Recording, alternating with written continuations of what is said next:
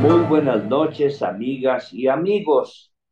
Fíjense que el día de hoy quiero hacer una reflexión con ustedes un poco derivado de lo que estamos viviendo y un poco también para decir que tenemos razón nosotros. Nosotros tenemos razón. Vean ustedes, tiene tiempo que estamos diciendo que este país necesita una alternativa. Tiene tiempo porque el, cuando en el 2018 ganó Morena y el presidente López Obrador, mucha gente se confunde y pensó que iba a ser como cuando el PRI perdió con Vicente Fox y que se pedía que hubiese una transición. Elocuentemente se decía, bueno, tiene que cambiar lo que no funciona del antiguo régimen y proponer un modelo nuevo que sea el modelo de la transición. Bueno, no propuso mayor cosa. Eh, prácticamente continuó el mismo sistema con todos sus defectos y algunas de sus virtudes, y así fue profundizándose la crisis del sistema político mexicano. Calderón, bueno, pues ni siquiera hizo el intento, ya la gente tampoco habló de transición porque venía de un gobierno del PAN. Cuando viene el triunfo de Morena en el 2018, el presidente López Obrador, pues dicen, es otra vez una transición. No, señores, no es una transición. Nosotros lo dijimos a tiempo. Es una ruptura absoluta. Es romper con el pasado. Es ver que ese modelo que estuvo vigente ya no lo sea más. Ese es el mensaje.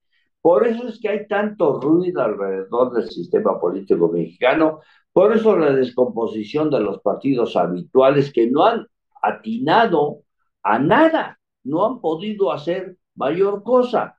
Una crítica sorda, a veces muy grosera, algunos personajes conspicuos que se pasan cinco o diez minutos insultando al presidente, y, no han acertado a decirle a la gente, bueno, pues cuál es la alternativa si no quieren ir con Morena y ir con ese partido o con su modelo, ¿cuál es la alternativa? Y recientemente hemos visto que ha surgido un frente, que ha surgido una coalición del PRI-PAN-PRD, que esa coalición ya tiene una nueva secuela porque ahora van por un gobierno de coalición y hay otro grupo ya que está haciendo el gobierno de coalición, les pregunta quiénes son los posibles candidatos, porque luego, luego se van a eso, y empieza el desfile de las personalidades sin tonizo. La verdad es que hay una gran confusión en la llamada oposición, porque no atinan a enfrentar sus propios demonios. El modelo de partidos políticos ya está en desuso. Se requieren nuevos partidos, se requiere que nueva gente haga nuevos ejercicios democráticos. ¿Por qué a la fuerza tiene que estar la sociedad mexicana atada a esos partidos? ¿Por qué tuvieron su oportunidad tanto el PRI como el PAN? ¿Por qué no se han reinventado? ¿Por qué no han hecho una alianza más transparente? ¿Por qué esa cuestión de eche mole en contra de Morena? Y lo que está pasando nos demuestra una vez más, amigos y amigas, que tenemos la razón. Si no estamos buscando una chambita, algunos de los compañeros nos han dicho, bueno, pues ahorita no, no queremos participar porque a ver si nos dan una chamba en el gobierno.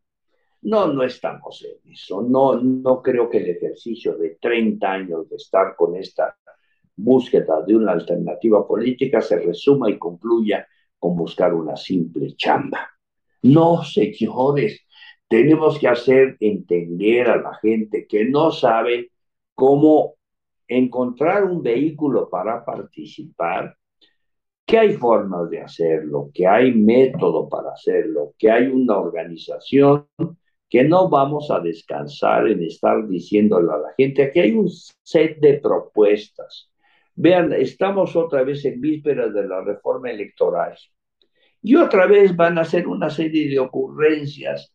Yo vi el desplegado del PRI, vi la propuesta del presidente, he visto a los supuestamente especialistas que invitan, especialistas porque ellos se autonombran así, y van a decir una serie de cosas para profundizar el centralismo. Tanto la propuesta de Morena como la del PRI profundizan el centralismo.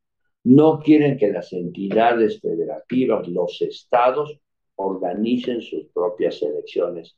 Quieren que lo haga el INE, quieren, porque quieren tener el control desde la Ciudad de México. No quieren dejar que los estados organicen sus procesos si ellos pagan los procesos. ¿No creen ustedes que ya llegó el momento de que los estados alcancen la mayoría de edad?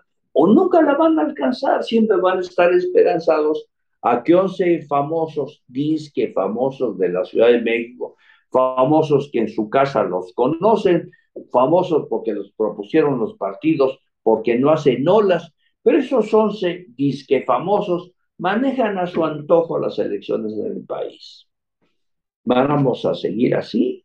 Pues eso dice la iniciativa de Morena y eso dice el decálogo del PRI. Dicen lo mismo, no le quieren reconocer a los estados su mayoría de edad. Volver a la República Central de otras épocas. Pero como ese tema en todos los demás vamos a encontrar un caos, una falta de discusión de las cosas de fondo para ir por lo anecdótico.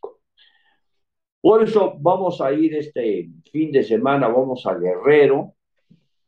La próxima semana vamos a ir a Guadalajara y a Jalisco.